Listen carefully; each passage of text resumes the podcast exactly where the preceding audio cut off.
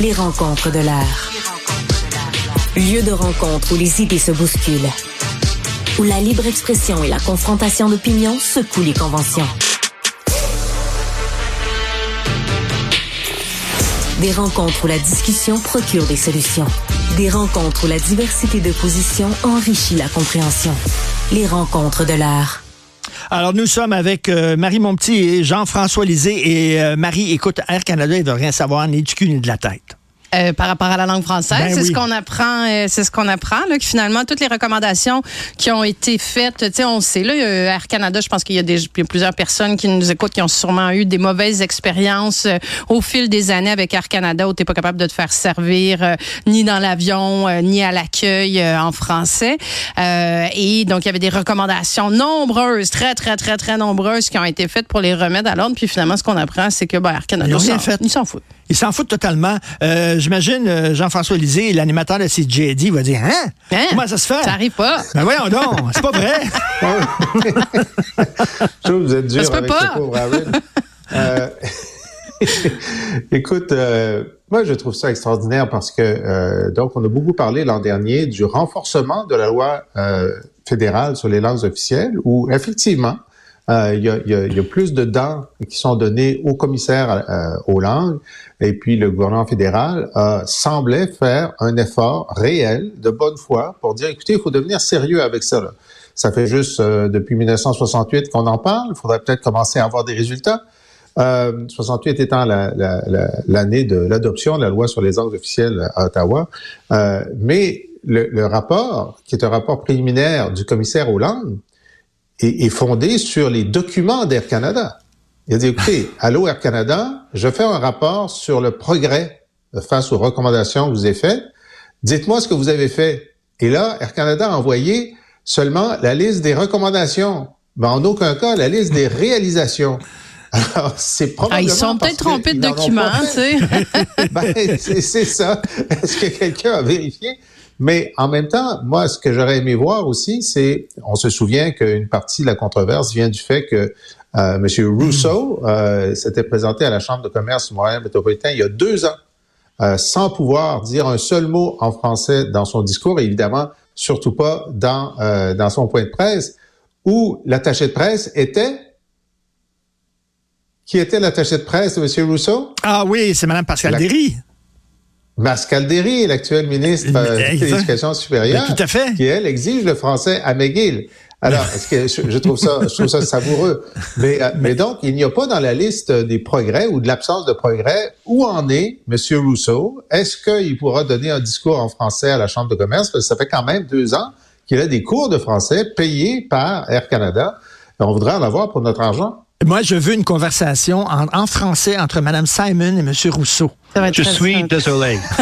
Yes, c'est désolé. C'est peut-être ce qu'ils vont te répondre. Mais tu sais, ça démontre, tu sais, Jean-François dit, c'est ça, la- la- c'est une loi qui devait avoir plus de dents. Je veux dire, moi, je peux pas tirer d'autres conclusions que, que si l'entreprise se conforme pas, s'améliore pas, c'est que la loi doit pas être ben ben, doit pas ben ben les ébranler, là. Ben oui, mais tu sais, c'est là, à un moment donné, c'est parce qu'ils veulent rien savoir. C'est plainte par-dessus plainte par-dessus plainte. Ils se font taper ses doigts. Et chaque fois, à un moment donné, c'est plus oui, une mais erreur, c'est plus sur une les doigts. Richard, si je te dis, Richard, commence pas, s'il te Ah plaît. Tu, tu te sens-tu comme ébranlé, puis tu te dis, moi, je vais me reprendre en main, je vais Ben faire autrement. Jean-François, c'est comme la mère de Caillou. Oh, Caillou, fais plus ça. Mais viens, je vais te faire un petit câlin. on va voir. Ils sont, sont censés avoir des amendes. hein. On va voir s'il y a des amendes, puis de combien, parce qu'on sait qu'il y a aussi euh, dans, dans le calcul du- des, des, des, des, euh, des bénéfices et des pertes, il y a des amendes. Tu dis, OK, je, je préfère payer l'amende que de faire euh, le, le changement. Je tiens à, à raconter une petite anecdote qui m'est euh, arrivée à, à, à l'aéroport Pearson, OK, où il y a beaucoup de plaintes. Il y a une plainte, entre autres, parce que le, le- la signalisation est pas complètement en français. Mais donc, je fais exprès euh, à Air Canada à demander à quelqu'un est-ce que je peux être servi en français? Et là, la, la dame devant moi ne pouvait pas. Mais à l'autre comptoir, à ma gauche, il y avait une dame qui était là, qui m'a entendu, qui a dit moi, c'est moi, c'est moi qui peux vous servir. français. c'est elle, c'est à elle, ça. oui, mais, mais je me suis rendu compte que il y avait quand même du monde qui avait reçu le mémo de faire bien attention parce que sa réaction c'était comme il faut absolument que cette personne soit servie en français Et je tiens à dire que j'ai été servi en français à l'aéroport Pearson par Air Canada. Écoute, il est indulgent aujourd'hui, notre Jean-François, je Ben trouve. oui, il est très C'est indulgent. Ouais, Il donne faits. la chance au coureur. Écoute, il est tellement indulgent qu'il veut même souligner les 90 ans de Jean Chrétien, Jean-François. Ah, absolument. Et moi, eh ben, Ben voyons. Il va nous chanter Happy de- Birthday to you. Euh, il y a plusieurs façons de souligner 90 ans. On peut faire, parce que hier soir, il y avait une grande fête à Ottawa avec euh, Justin Trudeau était là. Euh, Stephen Harper avait envoyé une vidéo. Bill Clinton aussi, qui est son ami de, golf, entre autres. Euh, Tony Blair. Et d'après ce que j'ai compris, tout était positif. Puis moi, je dis, bon, c'est quand même, ça fait partie de, de notre rôle de commentateur de dire, ben, quand il y a trop de positif, on va mettre un peu de négatif. Alors, je vais juste vous dire trois choses sur Jean Chrétien. D'abord, sa première élection dans Saint-Maurice, il a gagné, mais il avait peur que les conservateurs aient un trop bon candidat, donc il a convaincu un de ses très bons amis de se présenter conservateur et de ne pas faire campagne. OK? C'est comme ça qu'il a gagné sa première élection. Brillant. Eh Et ça, ben. Et il a fait ça à l'élection suivante aussi. Et euh, dans, dans la biographie que lui consacre euh, Lawrence Martin, il a oublié d'en parler dans son autobiographie. Ça, j'ai vérifié. Mais dans la biographie de Lawrence Martin, il admet ça. Et Martin a parlé aux conservateurs. Il dit, oui, moi, j'étais chez nous pendant toute la campagne. Puis comme ça, j'ai aidé mon ami Jean à gagner. Ben, ça, ça donne une idée, disons, de, de l'éthique politique de M. Chrétien. Et, Ensuite, et- et- évidemment, et du Parti conservateur aussi, Ben oui. tant qu'à moi. Ben oui, ça dit plus Deux fois Ben, plutôt ils qu'une en plus. Ils sont bien niaiseux. Ben là, oui. il pensait, il pensait avoir un candidat, mais bon. Ben, il s'était pas rendu Et, compte euh, la première fois, OK, peut-être. Tu sais, il est où ton candidat pendant 35 jours de campagne? Mais deux fois, d'accord, OK. C'est vrai. C'est vrai. La deuxième fois, ils sont en faute. Euh, mais vraiment, ce qui est pire, c'est que euh, on sait maintenant par la biographie de son conseiller Eddie Goldenberg et sa propre autobiographie, la suite de Jean Chrétien, que lors du référendum de 95, puis je ne lui reproche pas d'a- d'avoir été fédéraliste, puis d'être battu pour le fédéral. Il n'y a aucun problème avec ça. Mais quelques jours avant le référendum, quand il pensait que c'était très serré, il a décidé de faire une adresse à la nation et un grand discours à Verdun où il a dit si vous votez oui, c'est une décision irréversible pour l'indépendance du Québec et cette décision euh, revient aux, aux Québécois. Mais là, en écrivant le discours, ils se sont dit mais si on dit ça, puis qu'ils votent oui quand même, qu'est-ce qu'on va dire après? Parce qu'on ne veut pas reconnaître le oui, on pense que la question est pas bonne, on pense que la majorité est pas bonne. Et euh, là, Chrétien a dit, écoute, on va dire, on va faire tout ce qu'on peut pour gagner, puis si ça marche pas, on dira qu'on n'aimait pas la question puis qu'on reconnaît pas la réponse. Puis là, je ne résume pas là, c'est mot à mot ce qu'ils admettent. Et ce que Chrétien dit dans son livre, c'est je pense que ce discours a fait la différence pour la victoire. Et donc, ce qu'il dit, c'est que si on le croit, c'est que la victoire du Canada repose sur un mensonge. C'est un, un petit, c'est un petit ratoureux, euh, Jean Chrétien, quand même. Là. Ben, c'est un petit ratoureux. Mais il y a une politique longue carrière, euh, il y a une longue carrière politique aussi. Là. Je veux dire, il a été là, il a été 30 ans député avant de devenir premier ministre. C'est, quand même, c'est quand même impressionnant. Moi, j'essaie de, en tout cas, c'est son, c'est son anniversaire. Euh, j'ai pas mon dire qu'on on vient pas casser de la vaisselle quand on sert le gâteau. Je sais pas si c'est une expression qui existe, mais je vous l'offre.